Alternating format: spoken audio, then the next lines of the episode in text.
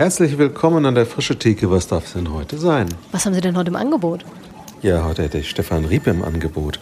Es geht um Veranstaltungen. Unter anderem den fast schon legendären Kirchhoch 2 Kongress in Hannover. Es geht darum, wie Formen Inhalte kommunizieren, um Rezeptentwicklung, sich reinzufühlen und ums Why. Dann nehme ich doch mal so 60 Minuten. Bitte, hier kommt's.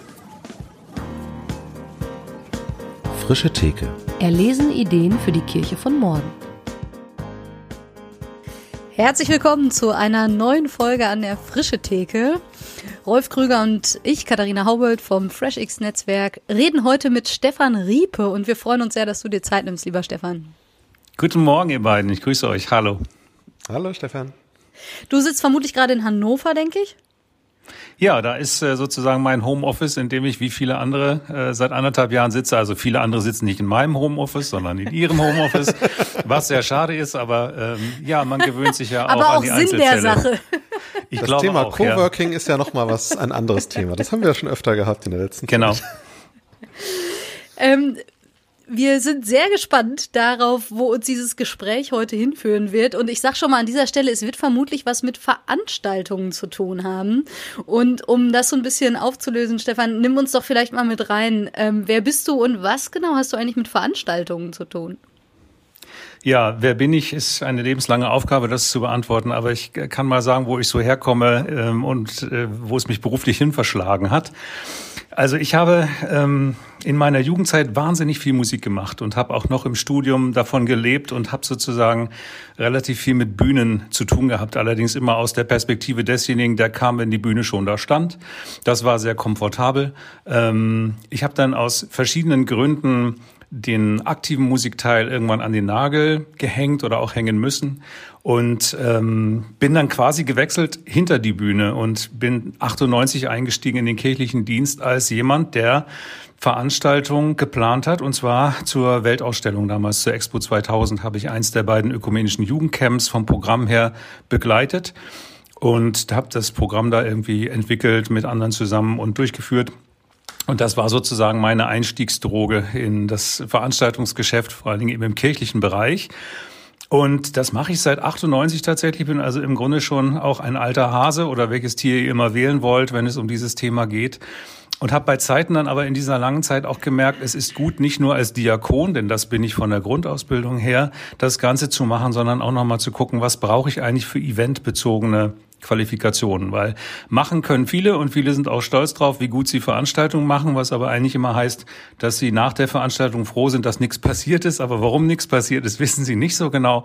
Und ich wollte immer gerne wissen, was können wir im Vorfeld schon tun, um äh, blöde Überraschungen zu vermeiden. Also um aus dem Improvisieren ein geplantes Improvisieren zu machen.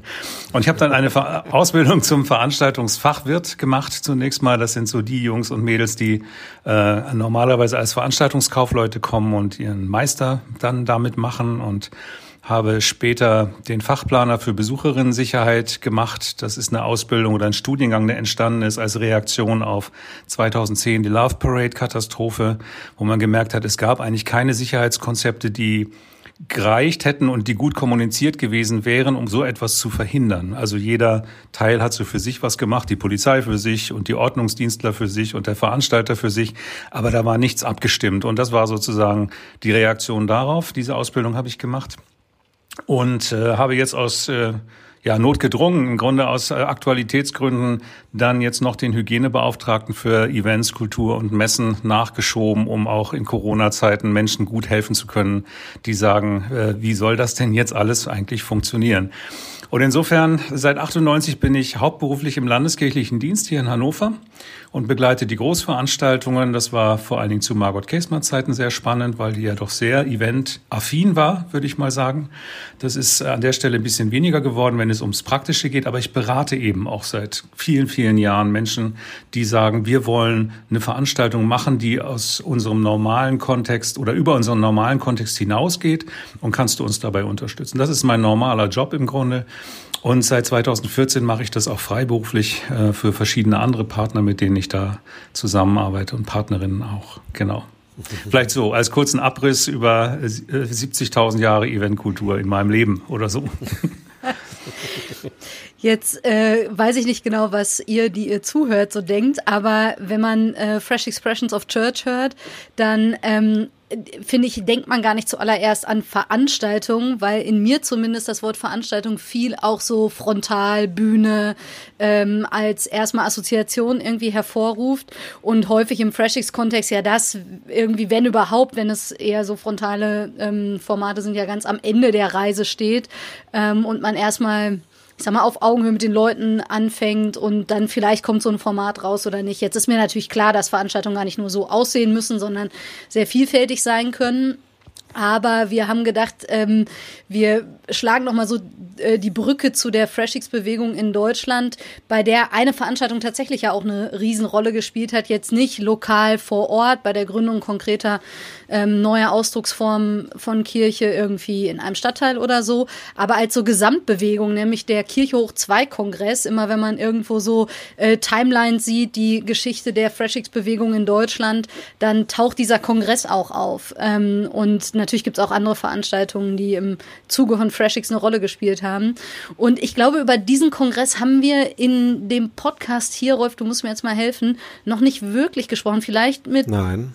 Nee, mit Sandra. Noch nicht mal mit Maria und Sandra, nee. Ja, okay. Nicht so ganz intensiv zumindest. Nur, Vielleicht haben wir, haben wir ihn so gestreift, aber wir haben gedacht, wir hm. ähm, steigen auch mal in diese Geschichte von Freshix ein, bevor wir dann natürlich auch nochmal über Veranstaltungen an sich reden und wie die im Freshix-Kontext natürlich auch eine Rolle spielen.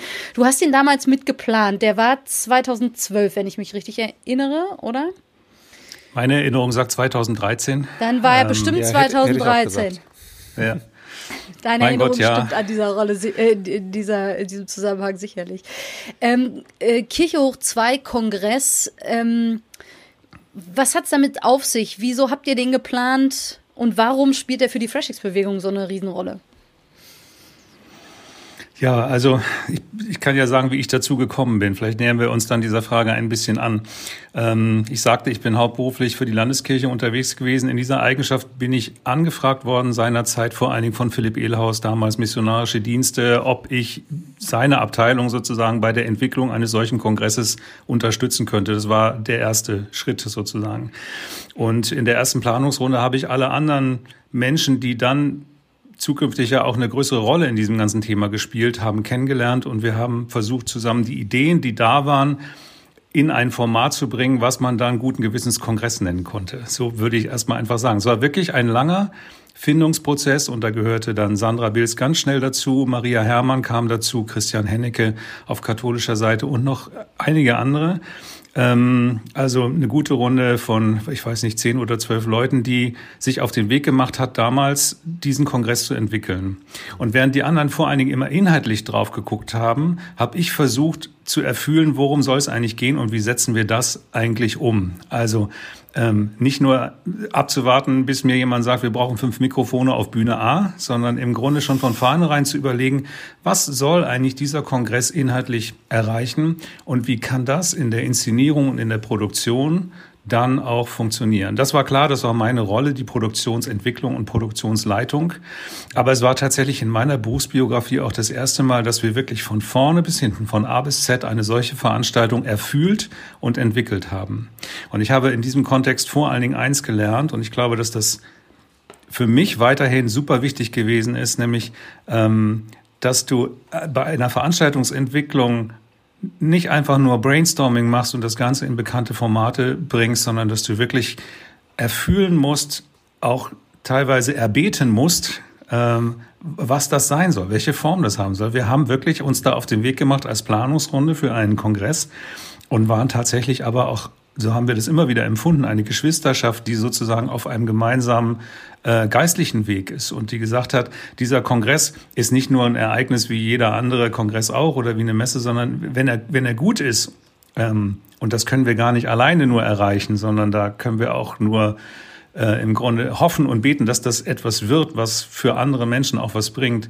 Ähm, Jetzt habe ich vergessen, wie ich den Satz angefangen habe. Es macht überhaupt nichts.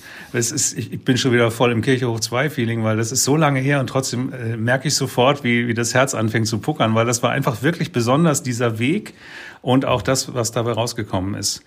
Ähm, ja, letztlich, wir haben gelernt auf diesem Weg, dass wir vieles bei der Veranstaltungsplanung machen und bedenken können und dass wir ganz viel organisieren können. Aber uns war sehr schnell und dann die ganze Zeit immer klar, letztlich braucht es den Heiligen Geist, damit dann wirklich sich das ereignet, was sich ereignen soll. Wir bereiten nur den Weg, wir gießen die Form, aber das, was darin passieren kann, ähm, liegt nicht in unserer Hand. Unser Job ist aber, diese Form so gut wie möglich zu machen, damit das auch überhaupt passieren kann. Das war unser Anspruch damals und ich glaube, das hat zumindest auch diesen Kongress im Ansatz besonders gemacht. Ja, mhm. vielleicht so. Kirche hoch 2, dieser Kongress war irgendwie auch so ein am richtigen äh, am richtigen Tag zum richtigen, äh, am richtigen Ort so ungefähr. Ne? Also es hat einfach gepasst. Es, es sind Dinge zusammengeflossen und ich fand das total schön, dass du das jetzt so gesagt hast. Ihr habt quasi das Gefäß nur dafür gemacht und habt gewartet, was dann passiert. Also gewartet, in Anführungsstrichen, aber habt euch beschenken lassen. Oder wir alle, die da waren, haben uns beschenken lassen. So? Ja, so würde ich das auf jeden Fall auch sagen. Und da ist natürlich ähm, ganz viel Geschenk, ganz viel Segen oder manchmal auch Glück dabei, dass das alles so zusammenpasst. Und würde eine Komponente einfach dazu euch erzählen, so aus dem Nähkästchen. Ähm, das Team habe ich gerade beschrieben, was da zusammengekommen ist. Aber du triffst ja mit einem solchen inhaltlich planenden Team dann irgendwann auch auf andere Gewerke. Du triffst auf den Betreiber dieser äh, Versammlungsstätte und du triffst auf die Techniker und auf andere Musikerinnen und Musiker und so weiter und so fort. Und wir haben damals einen Projektleiter gehabt bei Kirche Hoch 2 bei der, bei der Messe. Den habe ich da im Grunde erst so richtig kennengelernt. Wir kannten uns vorher nicht. Aber da sind in diesem ganzen Zusammenhang Gespräche bei entstanden zwischen uns sozusagen, die hochspannend waren. Der war bei unseren Planungsrunden mit dabei, teilweise als ausgetretener Katholik. Ähm, und der sagte, also wenn, wenn die damals so gewesen wären wie ihr, hätte ich mir das vielleicht nochmal überlegt. Also der hat Kirche ganz neu kennengelernt. Und das war ja unser Wunsch, Kirche nicht nur neu zu ermöglichen oder Menschen zusammenzubringen, die Kirche anders denken oder anders sind, sondern im Grunde auch eine, eine Begegnungs, einen Begegnungsort zu schaffen für Leute, die sich öffnen wollen für neue Wege, sozusagen. Also Leute zusammenbringen, auch die vielleicht im normalen Leben gar nicht miteinander reden würden, weil sie sich schlicht auch gar nicht begegnen, ja, oder weil sie keine gemeinsame Sprache haben oder was auch immer. Und ähm, dieser, dieser Mensch hat, von dem ich jetzt spreche, dieser Projektleiter, hat das Gesicht dieser Veranstaltung ganz maßgeblich mitgeprägt, weil dessen Begeisterung dazu geführt hat, dass er selber kreativ wurde und sagte, warte mal, mir fällt da was ein. Wenn ihr das und das wollt, ich habe da noch Teppich liegen. Oder äh, warte mal, die Sessel besorge ich euch, das ist gar kein Problem. Und das war einfach dann ein Feeling von, Jetzt sind wir aber im Flow und irgendwie nehmen noch einige Leute mit und das war besonders und das war toll. Insgesamt hatten wir ganz oft das Gefühl, dass äh, bei der Entwicklung von Kirche hoch 2, wann immer wir auf eine Lücke stießen und wir die erkannt hatten, auf wundersame Weise irgendjemand kam, der diese Lücke füllen konnte. Das habe ich so noch nie erlebt. Krass. Aber es hat uns sehr bestärkt, damals auf einem guten und auf einem richtigen Weg zu sein. So ist zumindest meine Erinnerung. Da ist natürlich die Verklärung des Alters wahrscheinlich auch schon dabei. Aber ähm, das war besonders damals. Das haben wir schon so empfunden und haben uns immer gewünscht, dass diese Besonderheit auch dann während des Kongresses auf andere überspringt oder andere tragen kann. Und ich glaube, das ist tatsächlich an vielen Stellen auch passiert, würde ich uns nie auf die Fahnen schreiben oder auf die Quittung. Ähm, aber ich glaube, dass der Spirit, den wir miteinander hatten, abgefärbt hat. Und zwar auf verschiedene Menschen, auf das gesamte Setting und vielleicht auch immer noch Nachwirkung hat. Und das ist wirklich ein großes Geschenk. Äh, während ich dir so zuhöre, denke ich viel an diesen Satz, uh, the medium is the message, also Form und Inhalt nicht voneinander zu trennen, sondern ganz konsequent auch in der Planung einer solchen Veranstaltung zusammenzudenken und die Wechselwirkung ernst zu nehmen. Also ich kann nicht jeden Inhalt in jede Form pressen und Formen kommunizieren Inhalte, ob mir das nun passt oder nicht. Und manchmal widersprechen die sogar den Inhalten, die man irgendwie kommunizieren will. Und ich äh, höre irgendwie ganz beschenkt zu und denke mir, wie abgefahren, also und wie bereichernd, wenn Leute aus so unterschiedlichen Branchen, die jeweils ihren Blick auf das, auf die gleiche Veranstaltung haben, schon sehr früh zusammenkommen und gehe so im Kopf die Veranstaltungen durch, die ich so kenne und wo das mal mehr, mal weniger der Fall ist, würde ich sagen. Ähm, aber wenn ich dir jetzt noch mal diesen Satz hinwerfe, äh, the medium is the message, inwiefern hat das eine Rolle gespielt bei diesem Kongress? Und mh, mm, wenn ich dir so zuhöre, habe ich auch den Eindruck, dass das für dich in, in der Art, wie du Veranstaltungen machst, vielleicht auch noch mal eine Schlüsselerfahrung war für das, was danach kam. Also gab es auch Auswirkungen auf die Art und Weise, wie du nach Kirche hoch zwei gearbeitet hast? Oder würdest du sagen, nee, du hast sowieso schon immer so getickt und hast das eben in diesen Kongress mit eingetragen? Also ja, ich glaube, ich habe mich selber sehr eingetragen in diesen Kongress und vielleicht auf diese Weise nur Dinge entdeckt, die ich bis dahin irgendwie vielleicht gar nicht so gewürdigt habe bei mir selber. Ich halte große Stücke auf mich selber an dem Punkt, wo ich sage, äh, das muss sich richtig anfühlen. Also äh, ich kann nicht einfach nach Schema F irgendeine Veranstaltung planen, die schon immer so funktioniert hat und die machen wir schon seit 30 Jahren genau so. Das ist Mist für mein Leben zumindest, sondern im Grunde äh, muss das emotional stimmig sein, weil ich glaube, wenn Veranstaltungen Veranstaltung nicht mindestens auch die Emotionen ansprechen, ähm, dann können wir sie auch gleich ganz lassen. Es gibt wenige Ausnahmen davon. Aber selbst ein Medizinerinnenkongress, glaube ich, lebt davon, dass da emotional auch was passiert und nicht nur Input für den Kopf. Und so ist das natürlich bei uns bei Kirchens auch. Und wir machen eben relativ viel nach ähm, bekannten Formaten und versuchen dann irgendwie das abzukupfern oder das neu zu beleben und nur die Inhalte auszutauschen und hinterfragen dann immer gar nicht mehr, ob das eigentlich zu dem Ansatz passt, den wir mal gehabt haben. Und das fängt sicherlich äh, bei der äußeren Hülle an. Also wo machen wir unsere Veranstaltungen? Machen wir die immer in der Kirche, weil wir kein Geld haben für einen anderen Ort? Oder haben wir auch eine inhaltliche Begründung, warum wir da sind? Und wenn wir an einen anderen Ort gehen, machen wir das nur, weil wir das irgendwie cool finden, an einem anderen Ort zu sein? Oder darf dieser Ort auch wirklich sprechen? Weil nur dann ist es auch wirklich halbwegs vernünftig, wenn ein Ort selber auch sich inszenieren darf und wenn du mit dem spielst und wenn du nutzt, was der anbietet an Sprache und an Bildern und äh, an Assoziationsmöglichkeiten. Und insofern war bei Kirche hoch 2 und ist, glaube ich, nach Möglichkeit bei allen meiner Veranstaltungen immer diese Schleife mit drin, zu gucken, welche Geschichte erzählen wir eigentlich und was für Anknüpfungsmöglichkeiten gibt es eigentlich für Menschen, die dann da sind? Also welche Emotionen soll das hervorrufen? Und was für Bedürfnisse habe ich vielleicht, wenn ich durch diese Tür trete? Was habe ich zuerst? Brauche ich erst einen Kaffee? Brauche ich erst die Toilette? Oder brauche ich sofort einen emotionalen Input in Form von keine Ahnung was? Also im Grunde im Geiste und im Herzen immer auch durchzugehen durch diese Veranstaltung und zu fühlen, wie geht es jemand, der diese Veranstaltung jetzt erlebt? Und dann stößt du auf ganz witzige Dinge teilweise Weise, die dir sonst nie aufgefallen wären, weil du sie wirklich seit 12, 15 Jahren schon immer so machst.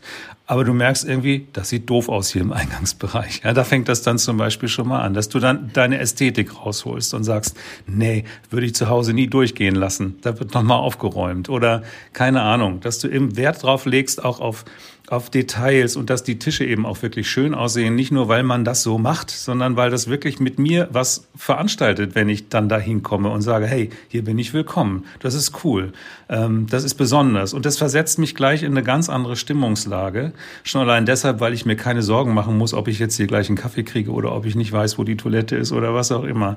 Also wenn meine Bedürfnisse, will ich damit sagen, beruhigt und befriedigt sind, meine Grundbedürfnisse, dann ist überhaupt erst der Teppich ausgerollt, um zu sagen, und jetzt kann ich mich öffnen für andere Erfahrungen oder Erlebnisse. Wenn ich mir um irgendwie die Basics Gedanken und Sorgen machen muss, ist das Mist. Dann kannst du es gleich vergessen. Und das geht eben auch mit dem Ort einher. Und insofern glaube ich, reden wir hier, wenn wir über Veranstaltungen reden, auch gar nicht um technisches Handwerkzeug, sondern um eine Grundhaltung und um die Frage einer Sichtweise auf gute Gastgeberinnenschaft und die Frage, wie ermöglichen wir eigentlich Menschen gute Erfahrungen. Und ähm, Dazu gehört auch manchem erstmal ein Brötchen zu schmieren, wenn er schlechte Laune hat. Auch das war so ein geflügeltes Wort aus der Kirche hoch zwei Zeit. Aber haben wir so viele Leute gehabt, die auch nervig waren und die das alles doof fanden und äh, das auch nicht verstanden haben, was wir da machen. Und die haben immer alle erstmal ein Brötchen gekriegt. Entweder ein echtes oder sinnbildlich. Und dann ging es wieder. Und dann konnte man weiterreden.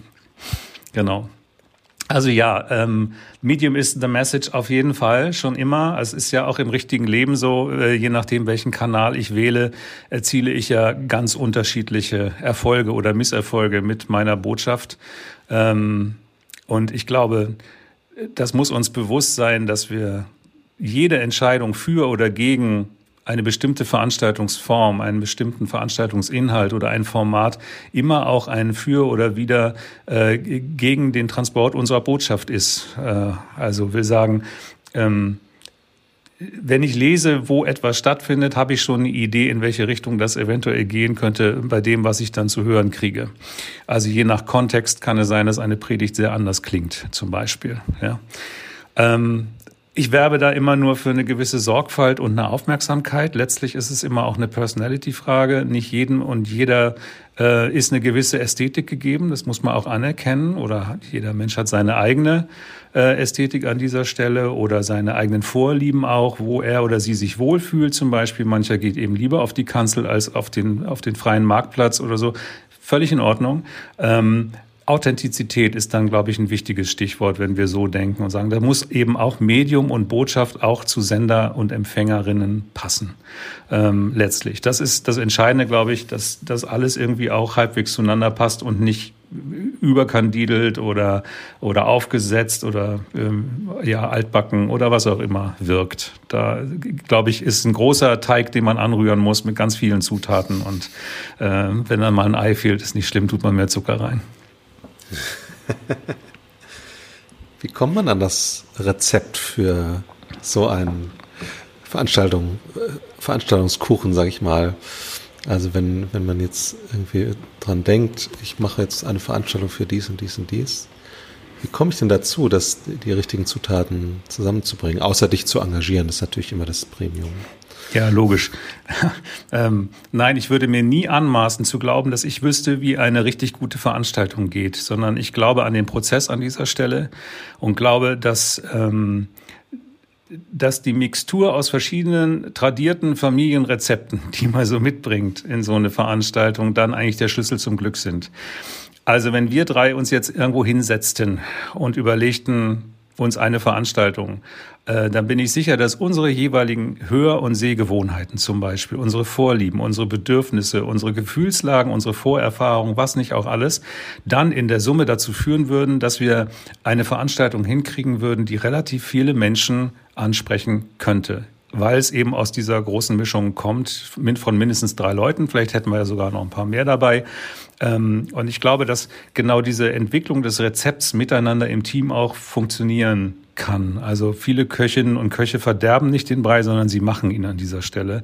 Davon bin ich überzeugt, weil natürlich Veranstaltungen immer auch der Ort sind, wo wir unsere Geschichten teilen. Also jede und jeder erzählt die eigene Geschichte oder bringt sie ein, zumindest im besten Fall. Manchmal, wenn wir zum Konzert gehen, ist es nur eine Person, nämlich der Frontmann, die Frontfrau vorne oder die Combo insgesamt. Aber wenn wir normalerweise über Veranstaltungen sprechen, die eher so kongresshaft sind oder wo, wo mehrere Speakerinnen und Speaker zum Tragen kommen, dann geht es um das Teilen von Lebenserfahrung und von Geschichten. Und das bildest du natürlich in so einer Vorbereitung auch schon ab. Und wenn dieses Setting dann erstmal so ist, glaube ich, ähm, dann versuchst du auch miteinander einen Raum zu eröffnen, wo das Teilen von Geschichten begünstigt wird. Und auf diese Weise erreichst du dieses Rezept, glaube ich. Und zu den Zutaten kommst du relativ schnell von selber, weil da ist dann schon auch Handwerkszeug dabei. So ohne Rührschüssel ist einfach nichts. Das weiß man dann einfach irgendwann. Ähm, bei den Begriffen, die jetzt gerade so kommen, also SpeakerInnen und was weiß ich, Bühne und so weiter, ist man ja sehr schnell, äh, find, also bin ich zumindest bei irgendwie so einem klassischen Veranstaltungsformat, was natürlich auch was mit Präsenz und so zu tun hat. Und gleichzeitig haben wir schon ganz viel über Haltung gesprochen oder hast du schon ganz viel über Haltung gesprochen und man könnte ja jetzt meinen, naja gut, der arme Stefan Riepe seit anderthalb Jahren, okay, ich weiß, du hast viele Hygienekonzepte geschrieben, aber Großveranstaltungen waren ja jetzt in dem Sinne äh, nicht. Ich erinnere mich aber sehr gut daran, wie wir letztes Jahr ähm, im ersten Lockdown ein Barcamp in eine digitale Veranstaltung umgeplant haben äh, Blank sollte das Barcamp heißen und hieß dann die digitale Veranstaltung hinterher auch. Und Johanna Kallina, die damals mit dem Boot war, sagte irgendwann, lass uns das alles nochmal Stefan schicken. Äh, wir waren nämlich dabei, so eine digitale Veranstaltung zu planen und ähm, merkten, irgendwie kamen wir an Grenzen. Waren ein kleines Team und äh, dann war irgendwann äh, so der Moment da, wo äh, genau dein Blick irgendwie uns geholfen hat, das nochmal ganz anders ja, vielleicht vom Why her durchzudenken. Ähm, nicht, dass wir das vorher so gar nicht auf dem Schirm hatten, aber das war irgendwie schon nochmal irgendwie so ein Game Changer, als du mit drauf geguckt hast und wir viel auf einmal über Narrative gesprochen haben und die Frage von dieses, ne, wie fühlt es sich eigentlich an? Wie sieht eine digitale Veranstaltung eigentlich aus, die vom Why her durchbuchstabiert wird? Ähm, und ich habe damals echt noch mal gelernt, naja, die Parameter, also stelle ich da eine Bühne hin, ist da ein äh, Sprecher, ist das ganz partizipativ oder nicht, die spielen für, für die Grundhaltung keine große Rolle, sondern das ergibt sich sozusagen aus der Grundhaltung heraus. Und ich vermute, dass äh, digitale Veranstaltungen vor Corona, weiß ich nicht, wie viele du davon schon gemacht hast, aber vielleicht gar nicht so, so ein Riesenaugenmerk hatten, aber uns natürlich in den letzten anderthalb Jahren massiv beschäftigt haben, neben Hygienekonzepten und sonst was. Ähm, aber was würdest du sagen, ist in den letzten anderthalb Jahren, vielleicht auch in unserer gemeinsamen Blankreise und darüber hinaus, aber auch nochmal neu dazugekommen? Oder was waren so deine Learnings aus dieser Zeit? Vielleicht erstmal im Digitalen und ich äh, vermute, wir kommen auch noch auf die Learnings für Präsenzveranstaltungen. Aber was sind so deine Learnings für digitale Veranstaltungen bisher? Also ich muss ganz ehrlich gestehen, ich bin kein Fachmensch für äh, digitale Veranstaltungen und für mich war dieses Blank Festival tatsächlich auch der erste Versuch, ähm, nicht nur eine Veranstaltung, die analog geplant war, ins Digitale zu, rüber zu schleppen und sie aber ansonsten genauso durchzuführen, sondern sie wirklich neu zu denken und zu sagen, äh, was machen wir denn jetzt sozusagen? Und äh, das Internet ist ja schon immer für uns alle Neuland gewesen, aber an dem Punkt haben wir es, glaube ich, auch versucht so auszudeuten. Und dabei gibt es Grundfragen, die, glaube ich, völlig identisch sind, egal ob ich analog, digital oder in welcher Weise auch immer Veranstaltungen mache. Und das ist, glaube ich, dass die Warum-Frage immer geklärt sein muss. Also die Frage, warum mache ich diese Veranstaltung und warum mache ich sie für diese Zielgruppe, die ich da vielleicht vor Augen habe. Und warum mache ich sie jetzt digital oder analog? Das ist in Corona-Zeiten relativ klar, äh, warum man sie digital macht. In Zukunft, also Wann auch immer, äh, wenn wir wieder die Wahl haben, ob wir analog, digital, in Präsenz oder nicht Präsenz Veranstaltungen machen, werden wir diese Frage ja aber trotzdem jedes Mal hoffentlich uns weiter stellen. Also ähm, ich fände das zumindest wichtig, immer auch jetzt ab sofort mitzudenken, ob nicht analog gedachte Veranstaltungen genauso auch digital gedacht und durchgeführt werden können. Ich glaube, dass das bleibt. Also das wäre ein Learning aus dieser Zeit, nicht nur aus der Not geboren, etwas digital zu machen, auch aus diesem Stigma rauszukommen, zu sagen, das war ja nicht echt, weil das war ja nur digital. Nee, Freunde, das war viel echter als manche analoge Veranstaltung, die ich schon miterlebt habe, um ganz ehrlich zu sein. Ähm, also das Warum jeweils zu klären, warum machen wir das, warum machen wir das auf diesem Weg. Ähm, aber auch das, das Wie, also das How zu klären. Ähm, und da setzt auch, glaube ich, in beiden Welten die Frage ein, ähm, was für Bedürfnisse und was für Erwartungen haben die Menschen, die wir da im Blick haben? Was brauchen die? Und warum brauchen die das jetzt in Veranstaltungsform? Vielleicht kann ich denen ja einfach auch ein Care-Paket schicken und das ist viel besser. Und das, damit helfe ich denen äh, ganz wunderbar über die nächsten vier Wochen. Aber wenn ich zu dem Ergebnis komme, nein, das wäre jetzt gut, so einen Sammelpunkt zu haben, egal wie, ob digital oder analog. Ähm, und mich dann dem anzunähern, was diese Menschen, die ich da versammeln will, wirklich brauchen und was denen gut täte, dann habe ich, glaube ich, schon ziemlich viel richtig gemacht. Und in dieser Corona-Zeit, glaube ich, waren wir alle relativ bedürftig an verschiedenen Punkten. Zum Beispiel eben an dem, Gemeinschaft irgendwie zu erleben, obwohl das doch irgendwie gar nicht so ging und nach wie vor ja auch wieder mal nicht geht, ähm, wie wir es äh, vor Corona gewohnt waren. Also natürlich sind wir auch soziale Wesen und natürlich brauchen wir die Begegnung mit anderen und manchmal vielleicht auch eine Berührung. Das ist digital alles nicht so ganz einfach, haben ganz viele schon ganz viel drüber gesagt. Ähm, aber das Bedürfnis trotzdem wahrzunehmen und zu sagen, wie, wie beantworten wir das eigentlich? Wie nehmen wir das ernst? Und gehen da nicht drüber weg und sagen, naja, ist jetzt halt digital, da geht das nicht. Nein, ich glaube, es geht, sich auch digital zu berühren. Und ähm, die Kunst, sich zu berühren, ohne sich anzufassen, das ist ja eine ganz wunderbare. Aber wenn man die miteinander versucht äh, durchzubuchstabieren, dann äh, kommen da, glaube ich, ganz, ganz schöne Ideen bei raus. Äh, und da wiederum egal, ob das dann äh, nur hier in Form von Kacheln stattfindet oder irgendwann auch mal wieder in Präsenz.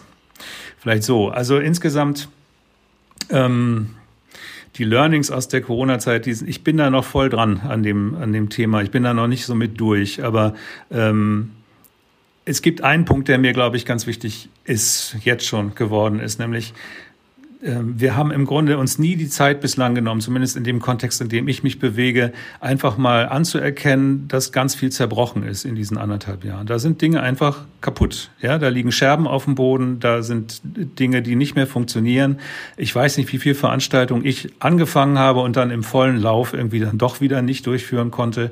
Das tut weh. Das sind jedes Mal Trauerprozesse. Ich sage immer, das ist jedes Mal eingetrocknetes Herzblut. Äh, und da müssen wir uns wirklich die Zeit auch mal nehmen, drauf zu gucken und zu sagen, ja, und das ist wirklich schlimm. Und das tut weh. Und ähm, so, das ist Trauerarbeit, die wir da zusammen machen müssen. Und dann als nächsten Schritt aber auch zu sehen, okay, da liegen die Scherben, aber es steht nirgendwo geschrieben, dass wir die alle einsammeln und wieder zusammenkitten müssen sondern es ist vielleicht ein guter Zeitpunkt, wo wir sagen, die blauen und die grünen, die lassen wir liegen. Wir nehmen jetzt nur noch die rosanen und pinkfarbenen mit oder was auch immer. Wir versuchen nicht alles automatisch wieder neu zu machen, was wir vorher schon gemacht haben, sondern wir überlegen das sehr gut, welche Traditionen wirklich Not tun. Und zwar immer unter diesem Aspekt, wer braucht das eigentlich wirklich? Und wenn es jemand braucht, wie braucht dieser Mensch es eigentlich ähm, und nicht aus der Begründung, das haben wir schon immer so gemacht. Einer meiner Lieblingshasssätze eigentlich. Äh, der zweite Hasssatz ist, das haben wir noch nie so gemacht. Diese kommen aber aus derselben Familie eigentlich. Ähm, das, das finde ich immer ganz furchtbar. Und ich glaube, dass ganz ernsthaft so Traditionsveranstaltungen wie äh, Kirchentage oder wir planen zum dritten Mal jetzt den Gospelkirchentag in Hannover, also im dritten Anlauf sozusagen, der jedes Mal wieder verschoben wurde. Da, glaube ich, müssen wir sehr gut hingucken zukünftig, ob und wie es solche Veranstaltungen wirklich braucht. Und das nicht nur, weil wir Tradition vielleicht in Frage stellen wollen, sondern weil ich noch nicht ganz sicher bin, ob so Massenveranstaltungen per se wieder funktionieren. Also kommen, kommen die Menschen eigentlich zukünftig oder haben wir uns jetzt angewöhnt in anderthalb Jahren, dass es eigentlich auf dem Sofa und digital oder was auch immer auch ganz schön ist? Oder stelle ich oder mir die Frage, ob zumindest, ich das... Ne? Also ich, ja. ich erwarte auch teilnehmen zu können, obwohl ich nicht vor Ort sein kann. So. Genau. Also da gibt's, glaube ich, ganz unterschiedliche Sichtweisen und da fehlen uns noch die Erfahrungen, wie Menschen sich eigentlich verhalten. Ich weiß nur, wir haben eine Vorveranstaltung gehabt im September für den Gospelkirchentag, der nächstes Jahr in Hannover stattfinden soll. Und das war unter dem Titel Das große Wiedersingen, Open Air geplant, mit Abstand, mit 2G, alles Taco, alles super und alles äh, regelgerecht und legal. Aber es kam eben nicht die Anzahl von Menschen, die wir uns erhofft hatten, weil offenkundig da doch eine gewisse Zögerlichkeit ist, sich auch in irgendwelche Settings reinzubegeben, die nach vielen Menschen aussehen. Das müssen wir, glaube ich, respektieren, dass eventuell auch zukünftig der Wunsch nach Abstand und Luft um mich rum und nicht ganz so viele Menschen eventuell eine Rolle spielen könnte bei unseren Veranstaltungen. Das müssen wir einfach mal gucken, wie das denn so wird. Und das ist in unseren normalen Gottesdiensten vielleicht nicht so ganz entscheidend, zumindest so in dem Kontext, den ich überblicke, äh, hatten wir noch nie ein Problem mit Abstand. Ähm, aber es gibt natürlich Anlässe, so wie äh, Weihnachten oder Konfirmation oder ähnliches. Äh, da wird es dann schon nochmal spannend und für große, separat geplante Veranstaltungen schon mal überher.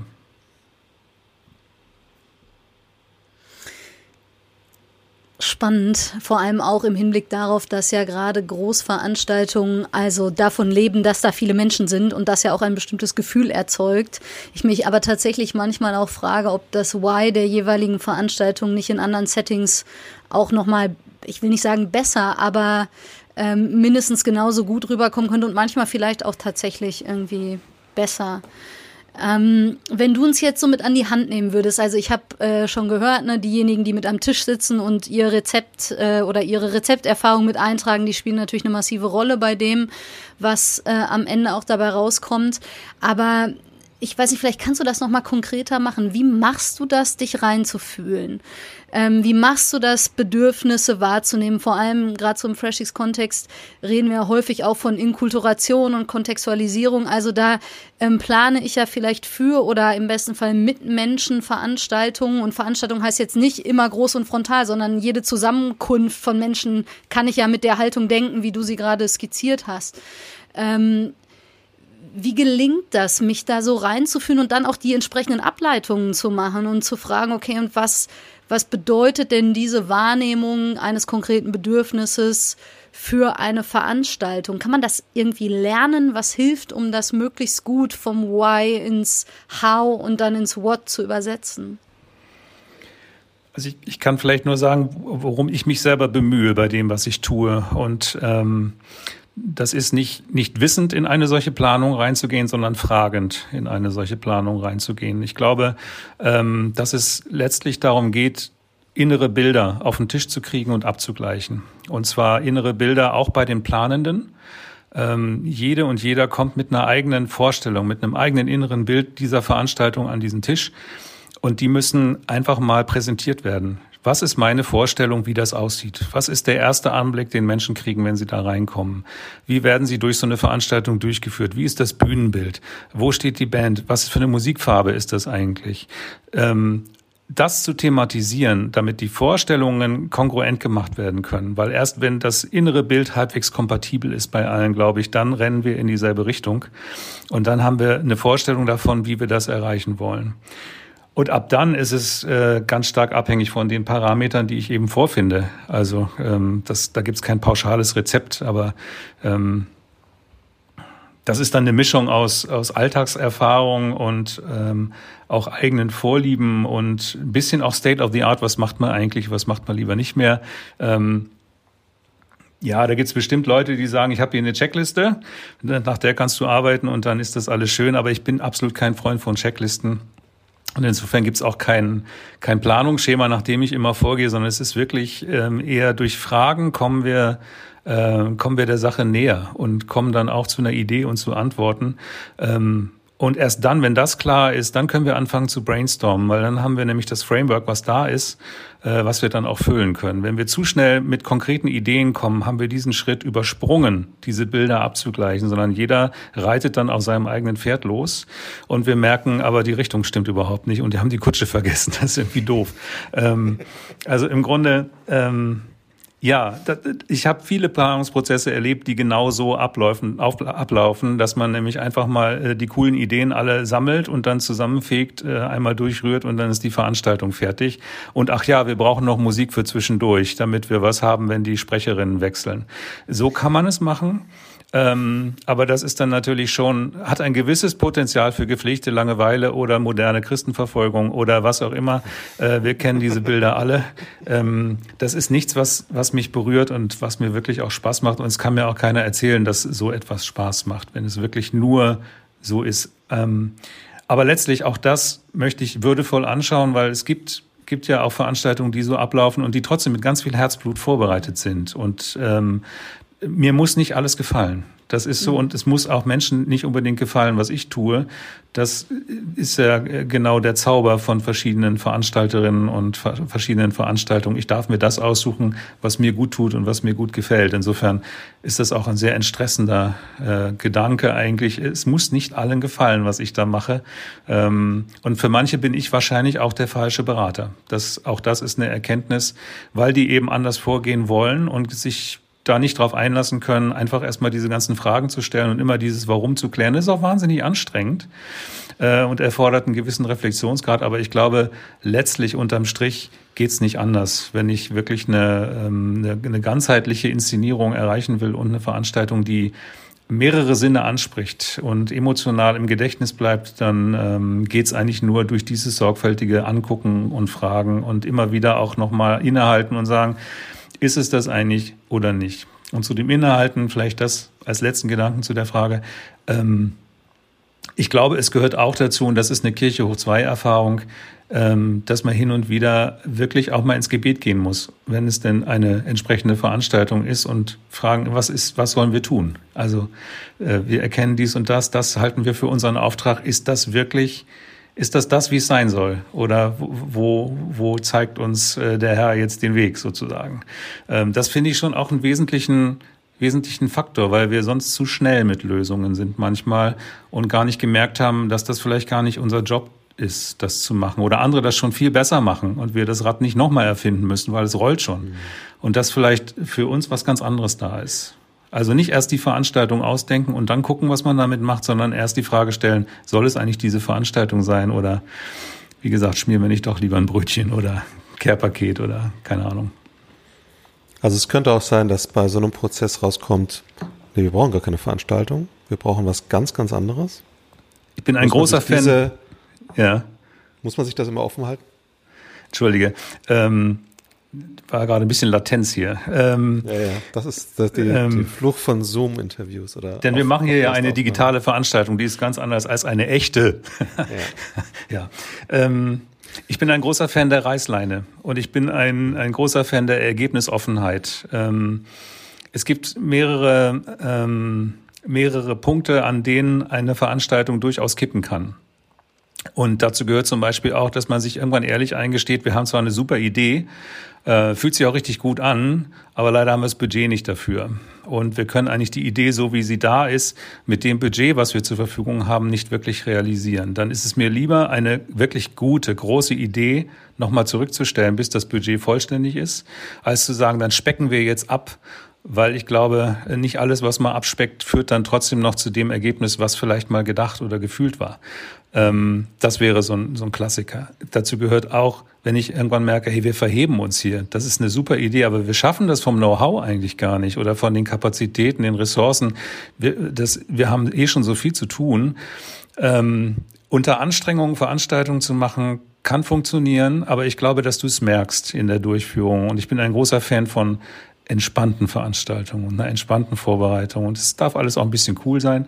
Ähm, das hat auch was mit Erfahrung im Eventgeschäft zu tun. Das hast du nicht, wenn du deine erste Veranstaltung machst. Aber ähm, ich glaube, es, es gibt Kriterien, die dazu führen könnten, dass man irgendwann sagt, nee, lass mal, muss nicht. Aber wir reden immer über Herzblut. Insofern ähm, ist es auch ganz schwer, Menschen dann wieder was wegzunehmen, die sagen, aber ich möchte doch so gerne oder das ist mir so wichtig oder da ist ganz viel von mir selber drin, weil wir reden ja auch bei dem, wenn wir jetzt nochmal auf Corona gucken, all das, was nicht stattgefunden hat, das, das hatte ja nicht nur was mit, naja, dann äh, fällt jetzt mal eine Veranstaltung aus zu tun, sondern da ging es um Identitäten, die auf einmal in Frage gestellt waren. Was machst du denn, wenn dein Job ist, wöchentlich sonntags morgens auf eine Kanzel zu krabbeln und zu predigen. Und jetzt kannst du das zwar machen, aber ist keiner da, zu dem du sprichst, weil die einfach alle zu Hause bleiben. Das stellt dich selber auch nochmal in deiner Rolle sehr in Frage. Und ich glaube, ähm, müssen wir auch ernsthaft uns angucken, dass das ein Kriterium sein kann und muss, zu sagen, ja, wir machen diese Veranstaltung jetzt, ja. weil wir auch die Menschen würdevoll behandeln wollen, die damit verbunden sind und weil die es verdient haben und weil die wirklich jetzt ganz lange geübt haben oder weiß der Henker was, keine Ahnung. Ähm, das, kann schon auch ein Kriterium sein. Es ist, glaube ich, ein sehr, ähm, äh, es ist wichtig, da wirklich sehr barmherzig drauf zu gucken jeweils und zu gucken, was tut uns, was tut der Sache gut und dann eine ehrliche Entscheidung zu treffen. Ja. Was kann Veranstaltung im Gegensatz zu vielen anderen Möglichkeiten etwas zu transportieren oder ähm, zusammenzukommen oder, oder Menschen zu vernetzen oder zu verbinden. Aber was, was ist das Unikum von Veranstaltungen? Die Superpower. Die Superpower von Veranstaltungen. Ähm, ja, ich glaube, ähm, dass wir, da, da müsste man fast eine eigene Veranstaltung draus machen, um sich dieser Frage zu nähern. Ähm, Bitte. Also vielleicht, vielleicht mal irgendwie auf, verschieden, auf verschiedenen Ebenen. Ich glaube, dass, und das ist jetzt keine Reihenfolge oder keine Wertung, keine Rangfolge.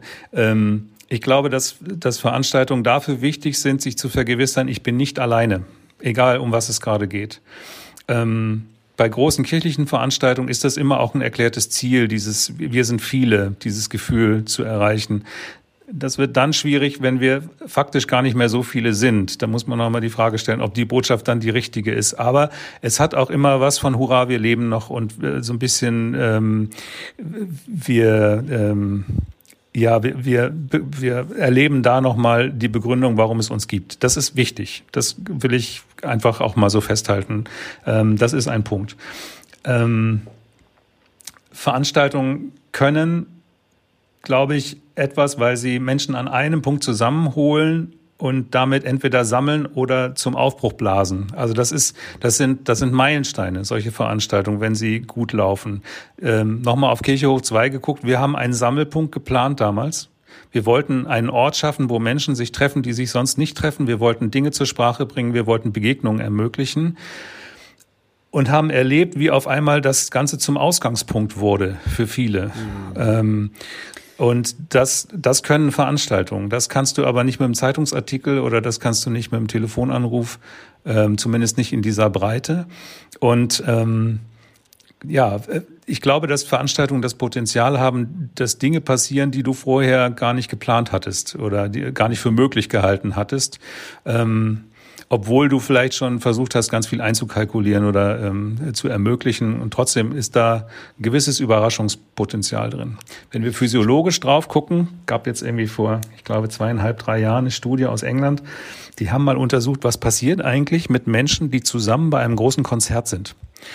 Und die haben wirklich festgestellt, dass sich die, äh, der, der Herzschlag synchronisiert bei diesen Menschen. Und zwar gar nicht im Takt, das könnte man ja erwarten. Das ist so 120 Beats per Minute. Nein, das nicht. Das ist kurz vor Herzkasper. Das wäre bei manchen Musikrichtungen auch wahrscheinlich lebensgefährlich.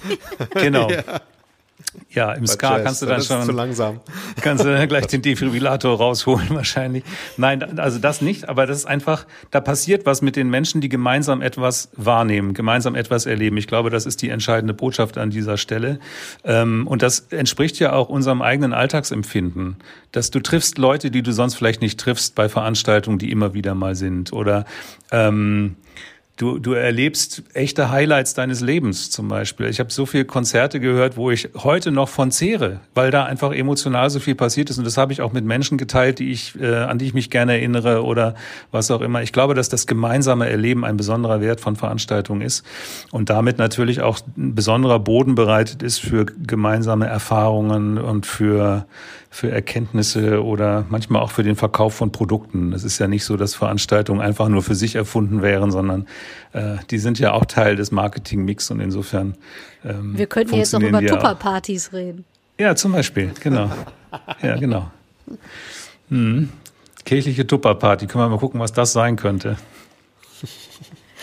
Ich hänge gerade an diesem zweiten Punkt, den du gesagt hast, Veranstaltung als, ich sag mal, auch ein Unterfangen mit offenem Ausgang. Also ähm, jetzt kirchlicherseits oder christlicherseits ja auch vielleicht nochmal ein besonderer Wirkungsraum für den Heiligen Geist, was vielleicht nicht heißt, dass er sonst nicht besonders wirken könnte. Aber nicht umsonst, irgendwie sind wir eingestiegen mit Kirche hoch 2 als Kongress eben auch als irgendwie Meilenstein für eine ganze Bewegung, die dann entstanden ist und mit Kirchenerneuerung zu tun hat. Und natürlich war diese Veranstaltung, ich meine, ich war selber gar nicht dabei und habe die nicht mitgeplant, aber immer wenn ich davon lese, habe ich den Eindruck, natürlich war die irgendwie auch geplant als solches, genau solche Menschen zusammenzubringen, einen Impact zu haben und so weiter. Aber dass daraus dann Kirche hoch 2 als Bewegung geworden ist, ein ökumenisches Büro eingerichtet wurde, und da haben wir dann viel mit Sandra und Maria auch drüber gesprochen, das konnte man vermutlich nicht planen und ich glaube nicht, dass das vorher in der Form klar war. Oder ich denke jetzt gerade an ähm, die Predigt beim Kirchentag 2019, man lässt keine Menschen ertrinken, Punkt. Sandra Bilz und auf einmal kommt, oder ich weiß nicht, ob man auf einmal sagen kann, aber entsteht ein Bündnis zur Seenotrettung, was jetzt in der Form vermutlich auch vorher niemand in, äh, so auf dem Schirm hatte oder als Kristallisationspunkt oder so hat mir gerade nochmal den Horizont irgendwie eröffnet, auch für die Frage von, wo kann es jetzt für Gründungen im FreshX-Bereich auch total sinnvoll sein, zu sagen, na ja, vor Ort sind wir vielleicht äh, erstmal gar nicht so viele oder ähm, weiß ich nicht, fremdeln vielleicht auch mit bestimmten äh, Veranstaltungsformaten, die wir aus anderen Kontexten kennen, aber ganz bewusst auch nochmal zu überlegen und wo von unserem Why her kann es aber auch Sinn machen, genau sowas nochmal mit einzuplanen, entweder selber oder vielleicht auch teilzunehmen. Äh, ich meine, nichts anderes ist ja vermutlich der Hintergrund für so überregionale und größere Veranstaltungen, dieses, ne, man kommt zusammen und da kann etwas passieren, was man vor Ort vielleicht selber in der Form gar nicht stemmen könnte oder wollte. Ähm, und man guckt über den Tellerrand und nimmt da nochmal irgendwie auch was wahr. Danke. Das, also ich, ich merke in, in dem, dass ich euch an meinen Gedanken teilhaben lasse, wie das in mir nochmal was in Bewegung gesetzt hat. Mhm. Naja, was mir dazu einfällt, ist, ähm, wenn wir bei der Tupper-Party eben gerade noch waren, dann ist natürlich in Bezug auf den Vertrieb von Waren und Produkten Veranstaltung ein strategisches Instrument. Also die Entscheidung, eine Veranstaltung machen, zu machen, dient dem Zweck, einen größeren Absatz für irgendetwas zu erreichen oder irgendwas was an Mann oder Frau zu bringen. Und ich glaube, wenn wir jetzt über Gründungen sprechen in unserem Kontext oder wenn wir, wenn wir versuchen, kontextuell in Situationen hineinzugehen und zu sagen, was könnte unsere Aufgabe als Christenmenschen dort sein, dann ist, dann kann diese Frage dazu führen, dass man sagt, hier ist eine Veranstaltung richtig, weil die passt zu dem gefühlten Bedürfnis äh, und das passt auch zu uns als Menschen, die dahinter stehen. Ähm, aber das ist keine strategische Entscheidung in dem Sinne, weil wir nicht vom Ende her gucken und sagen, was wollen wir erreichen, sondern wir haben das Gefühl, dass diese Form der Zusammenkunft die richtige sein könnte, äh, weil es das ist, was hier dieser Stadtteil gerade braucht oder diese Herausforderungen oder die Kids, die hier rumlaufen oder äh, keine Ahnung was, sowas. Aber ich glaube, dass wir gerade in unserem christlichen Kontext auch ruhig mutig sein dürfen oder diese Ergebnisoffenheit auch feiern dürfen, weil im Grunde, ich habe an anderer Stelle mal gesagt, das Besondere am christlichen Aufbruch ist ja, dass das Ende offen ist, dass wir noch nicht wissen, wo es hingeht. Und ähm, das ist eben die Komponente, die für uns, ähm, die wir selber als Geschenk dann ja auch erleben dürfen, wenn sie denn dann kommt, die wir aber nur ganz schwer vorher planen und vorhersehen können. Und ähm, die Lücken muss eine Veranstaltung, die wir planen, schon haben, dass der Heilige Geist noch irgendwo durch kann. Äh, weil wenn wir alle schon zu Ende gedacht hätten und genau wüssten, was strategisch am Ende als Ziel rauskommen kann, das wäre auch nicht mehr meine Kirche. Ähm, das, das wäre mir zu businessmäßig und zu technisch gedacht. Das kann es nicht sein. Ich sehe mich und uns dann lieber als Ermöglicherin, die sagen, lasst uns hier wirklich äh, eine gute Atmosphäre schaffen und den Teppich ausrollen für all das, was sich dann entwickeln darf. Und das auch in aller Bescheidenheit. Es geht hier nicht um uns, also es, äh, oder nicht nur zumindest. Ähm, ich muss als Veranstalter, als Produktionsleiter, der ich oft bin, ja nicht glänzen. Das ist, mein Job ist dafür zu sorgen, dass andere und ihre Ideen groß werden dürfen. Und ich glaube, diese etwas uneitle Haltung muss man dann schon haben, aus der kann man aber trotzdem auch viel Eitelkeit beziehen. das ist schon so. Aber ähm, ich äh, ja, glaube, dass, dass eben diese, ähm, diese Sichtweise an der Stelle die entscheidend ist, damit Dinge sich ereignen können und dann auch wieder neu zu gucken, was ist denn wirklich passiert ist dann das Follow-up, was wir dem auch schuldig sind. Also wirklich zu sagen, okay, jetzt haben wir das gemacht, ähm, jetzt haben wir diese Veranstaltung durchgezogen. Was ist da eigentlich passiert? Was ist uns da begegnet und was könnte ein nächster Schritt sein? Also deswegen sage ich ja, ich bin so prozessverliebt, weil ich sage, das ist kein, kein Standalone, so eine Veranstaltung, sondern muss eingebunden sein eigentlich in so einen Weg, den man auch beschreitet. Und wir werden wissen, wenn dieser Weg zu Ende gegangen ist. Ähm, aber vielleicht ist das eben nur ein einzelner Schritt davon und nicht ein Selbstzweck, so dass wir immer wieder Jahr für Jahr diese Veranstaltung machen müssen, sondern lieber neu gucken und was ist jetzt dran im Herbst 2021 oder im Frühjahr 2022 oder solche Dinge. Und da habe ich den Eindruck, dass Corona ähm, gerade bei den so ganz selbstverständlichen kirchlichen Veranstaltungen echt nochmal geholfen hat, die Frage zu stellen. Also ich weiß nicht, wann wir das letzte Mal gefragt haben, warum feiern wir eigentlich den Weihnachtsgottesdienst?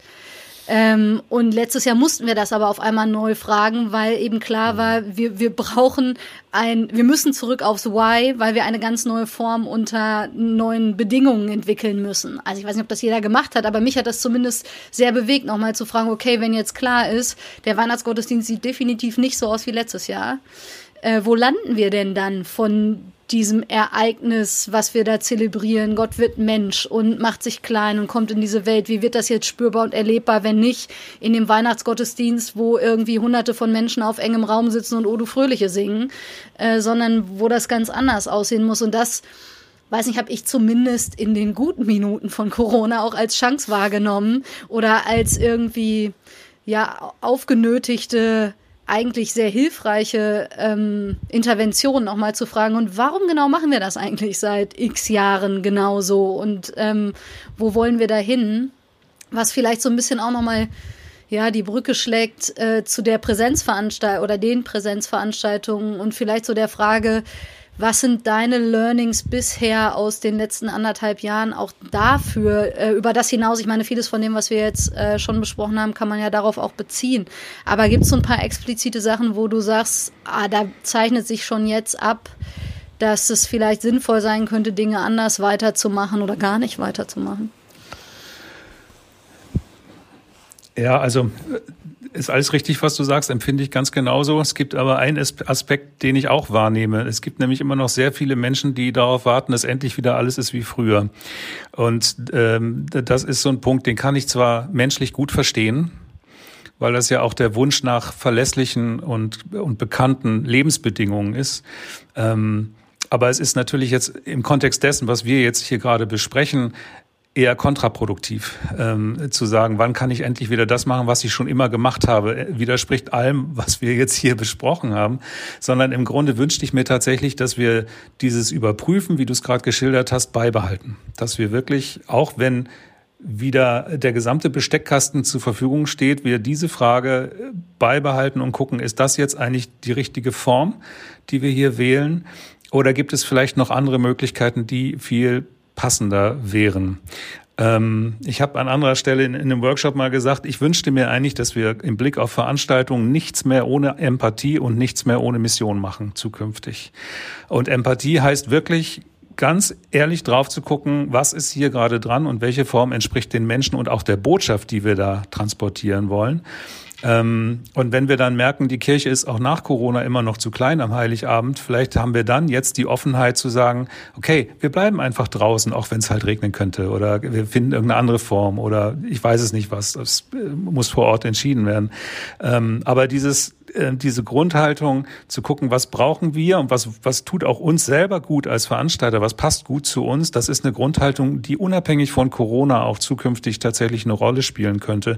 Und dazu eben die, die Frage der Mission, also die Frage, ähm, ist das hier wirklich unser Job? Und wenn ja, ist so, wie wir das gerade denken, die richtige Richtung? Fühlt sich das gut an und äh, scheint das unser Auftrag zu sein, das auch zu überprüfen und nicht zu schnell immer wieder in alte Muster einzurasten und nur noch die Lücken zu, mit Namen zu füllen. Und wer macht denn den Mist jetzt dieses Mal?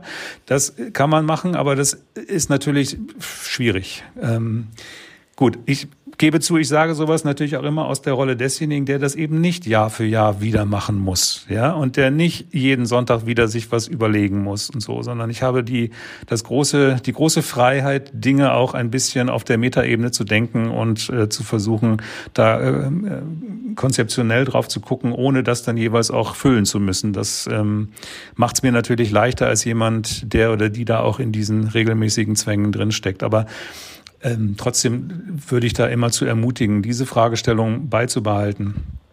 Ansonsten glaube ich, gibt es noch ganz sachliche Dinge, die wir einfach mitnehmen aus dieser Corona-Zeit. Ich glaube, es ist das erste Mal gewesen, dass Kirchenvorstände und Pfarrämter ähm, lernen konnten, dass Kirche kein rechtsfreier Raum ist. Das ist zwar schon immer so gewesen, aber auf einmal gibt es Vorschriften, wie wir Gottesdienste zu machen oder zu lassen haben. Äh, in jedem Bundesland auch noch ein bisschen anders. Und wir haben gemerkt, dass das gar nicht so einfach ist, kirchlicherseits einen Konsens zu erreichen, was jetzt die richtige Maßnahme ist äh, in diesen Zeiten, wo es eben nicht so geht wie sonst. Ähm, und wir haben ähm, auf einmal gemerkt, dass das, was wir entscheiden in Kirchenvorständen oder Entscheidungsgremien, Auswirkungen auf Menschenleben haben kann. Also ich will es nicht noch dramatischer ähm, formulieren, aber die Frage, wie lange machen wir denn Präsenzveranstaltungen, ist ja durchaus eine, die auch ähm, einen Grund hat, dass man sie sich stellt. Und wir sind gerade jetzt hier im November 2021 wieder an dem Punkt, dass wir uns die Frage stellen müssen, was können wir verantworten und was eigentlich nicht.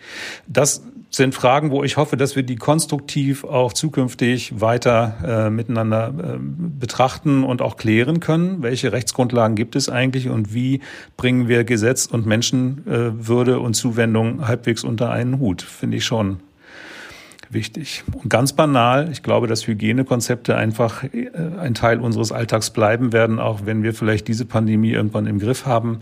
Ähm, es wäre das erste Mal, dass solche Dinge auf einmal weg sind und nicht mehr äh, mit eingedacht werden müssen. Wir haben es bei Sicherheitskonzepten auch so erlebt und äh, ich glaube, dass Hygienekonzepte uns erhalten bleiben. Und ähm, ja, das macht natürlich Planung nicht einfacher, aber kommen wir nun nicht drum herum, glaube ich. So, also es hat verschiedene Komponenten, glaube ich, von der ganz blumigen Formulierung von Mission und Empathie bis hin zur ganz sachlichen Anforderung, schreiben Sie ein Hygienekonzept. Äh, das sind sozusagen die Learnings aus dieser Zeit. Hm. Vielen Dank. Voll gut. Mir schwirrt die ganze Zeit noch eine Frage im Kopf rum, ich weiß nicht, ob die äh, ketzerisch ist oder ob die überhaupt beantwortbar ist. Ähm, Nochmal zu diesem Thema digital oder persönlich, nenne ich es auch irgendwie falsch. Digital oder physisch. ähm, oder beides. Angenommen, oder, ja genau. Also angenommen, wir wären äh, die Leute 2013 oder die Gesellschaft 2013 wäre schon so digital gewesen wie heute. Meinst du, der Kirchhoch 2 Kongress hätte denselben Impact gehabt, wenn er rein digital stattgefunden hätte?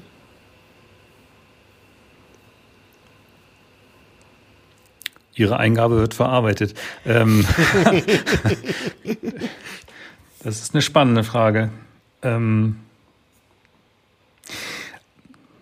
die ich wirklich nicht beantworten kann, weil ich äh, einfach nicht Fachmensch bin für physiologische Prozesse bei digitalen Veranstaltungen, weiß ich nicht. Aber ich will mal umgekehrt versuchen. Ich glaube, das, was bei Kirche hoch 2 eine Rolle gespielt hat, war, dass Menschen gucken könnten, ob die Chemie passt. Also ob die sich riechen können, sozusagen. Also weil er Menschen, die sonst war zum Beispiel. Ja, weil er ökumenisch war, weil aus allen Glaubensrichtungen und Denominationen Menschen da waren, von allen Frömmigkeitsstilen und auch ähm, ähm, Hardliner in jeder Richtung und äh, Revoluzer und Bewahrer und alles war da. Ähm, und da haben Menschen eben miteinander gesprochen, die sonst eben, so wie ich das eingangs schon sagte, keine Begegnungsplattform gehabt hätten. Und die mussten fest oder durften dabei vielleicht feststellen und erleben, dass sie sich ganz gut riechen können. Also, dass sie, dass sie miteinander reden können, dass die Chemie stimmt.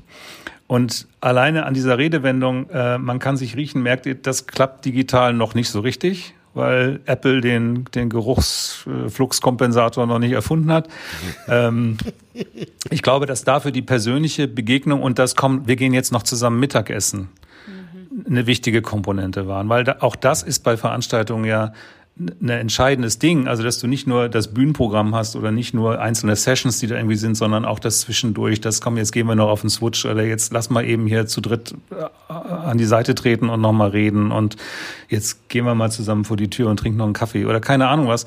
Das, das spielt eine Rolle und das fehlt mir selber total bei dem Digitalen, dass man einfach so diese Tür- und Angelgespräche nochmal eben führt. Das ist ganz schwierig.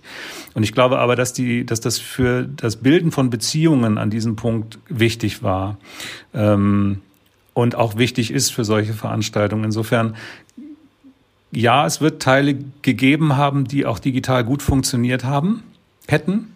Ähm, aber es wird ähm, auch einzelne Teile von Begegnungen und, und menschlicher, zwischenmenschlicher Ebene gegeben haben, die so digital nicht ohne weiteres zu erwarten gewesen wären. Huh, ähm, ja, alles sehr im Konjunktiv, weil das ist ja wäre, wäre Fahrradkette. Ich kann es nicht sagen. Ähm, aber das sagt mein Gefühl so aus der eigenen Erfahrung mit digitalen Dingen, wenn ich jetzt drauf gucke, was mir eben am meisten fehlt. Und dazu gehört auch, manchmal muss man auch jemand in den Arm nehmen dürfen. Ähm, und das äh, geht digital auch nur begrenzt. Ja. Mhm. Ich wünsche mir sehr, dass das wirklich ein Learning aus äh, der letzten Zeit ist, wie wichtig bei Präsenzveranstaltungen Pausen sind. Ähm, weil ich doch auch viele Veranstaltungsformate, kleine und große, kenne, wo man eher so eine Druckbetankung irgendwie vorfindet. Und dieses, wir trinken wirklich mal zusammen Kaffee und es gibt den Moment, wo das überhaupt möglich ist, dass wir nochmal bilateral irgendwie was besprechen oder dass man vielleicht sogar privat irgendwie sowas bespricht und an wie viele ja, Veranstaltungen erinnere ich mich vor allem auch deshalb, weil man nach dem offiziellen Programm noch die Luft hatte, gemeinsam wegzugehen oder irgendwie zu reden oder so. Und das wäre so ein Learning, was ich gerne noch anfügen würde. Denn das, was ich digital wirklich mit am meisten vermisse, ist das Informelle ähm, weil das also oder mhm. wir haben finde ich noch keine guten oder da wo ich bisher digital war, war das immer das Schwierigste, Informalität irgendwie oder Raum für für Informalität irgendwie auch zu äh, zur Verfügung zu stellen. Das wünsche ich mir wieder für Präsenzveranstaltungen, viel Raum für mhm. Informelles. Naja, das ist ja schon wieder die Frage, wie, wie, definierst, wie definierst du formell und informell? Also es wäre ja denkbar, dass du sagst, in Zukunft gucken wir Veranstaltungen so an, dass wir nicht sagen, es gibt das Programm und es gibt die Pause, sondern die Begegnung, die frei organisierte Begegnung ist ein fester Bestandteil unseres Programms und kriegt genauso anderthalb Stunden wie die Session XY mit Halleluja. Professor Tralala. So, wäre ja denkbar, weil wir festgestellt haben, das ist ein wahres Bedürfnis der Menschen, die da kommen. Das ist ja genau die Sichtweise, die ich versucht habe, theoretisch zu beschreiben. Anzuerkennen, dass das, was ich anzubieten habe, zwar interessant ist, aber eventuell am Bedürfnis vorbeiläuft. Und statt sich dann darüber zu ärgern, dass der Saal nicht mal ein Drittel voll ist und wie soll man das denn jetzt den Referenten erklären, könnte man einfach auch zukünftig sagen, ja, dann laden wir den am besten gar nicht erst ein, sondern wir machen eine Kaffeetafel. Wir machen hier einfach eine schöne Lounge und da gibt es irgendwelche Gesprächsimpulse äh, und dann gibt es verschiedene Ecken, wo man zwischendurch einfach auch reden kann. Ja, weil das haben wir lange nicht gemacht und das könnte Bedürfnis sein. Ja, genau so. Ja, also vielleicht den Gedanken noch, weil auch das ist ja ein, ein Learning gewesen jetzt in der Corona-Zeit, zumindest am Anfang ähm, habe ich ganz oft den Begriff des Relevanzverlustes gehört, äh, der sich jetzt ja so beschleunigt hätte und auf einmal so sichtbar war und so. Ich will da gar nicht viel zu sagen. Das hat ja auch immer viel mit Lebenserfahrung, Eitelkeiten und so weiter zu tun. Aber der entscheidende Punkt in unserem Thema ist jetzt ja, ähm, dass Relevanz sich eigentlich nur in den Augen anderer entscheidet. Also die Frage von Relevanz klärt sich nur, wenn ich sage, welche Relevanz hat das, was ich tue, meine Veranstaltung eigentlich für die, die ich da versammle? Und nicht, welche Relevanz empfinde ich selber für mich, wenn ich diese Veranstaltung mache. Veranstaltungen dienen nicht mir, sondern dienen denen, die sich da versammeln. Und ich glaube, dass das ähm, wiederum eine Frage der Haltung ist, aber auch der Selbsterkenntnis oder der Selbstreflexion an der Stelle einfach zu sagen, ey, es geht hier nicht um mich, ja, sondern es geht äh, um die Menschen, die da sind und es geht um den Heiligen Geist. Und bitteschön, im Printbereich haben wir das lange begriffen, dass wir mehr Weißraum brauchen. Warum nicht auch hier bei Veranstaltungen? Ja, Platz für die Fantasie derer, die da sind und für die Kreativität, die ungeplante, die uns einfach geschenkt wird. Äh, wir vergeben uns viel, wenn wir alles durchtakten und gar keine Luft lassen für das, was vielleicht noch dazu kommt. Weil es ist die Ansammlung von Geschichten und Lebensgeschichten. Könnte es ein schöneres Schlusswort geben? Ich genau. glaube nicht.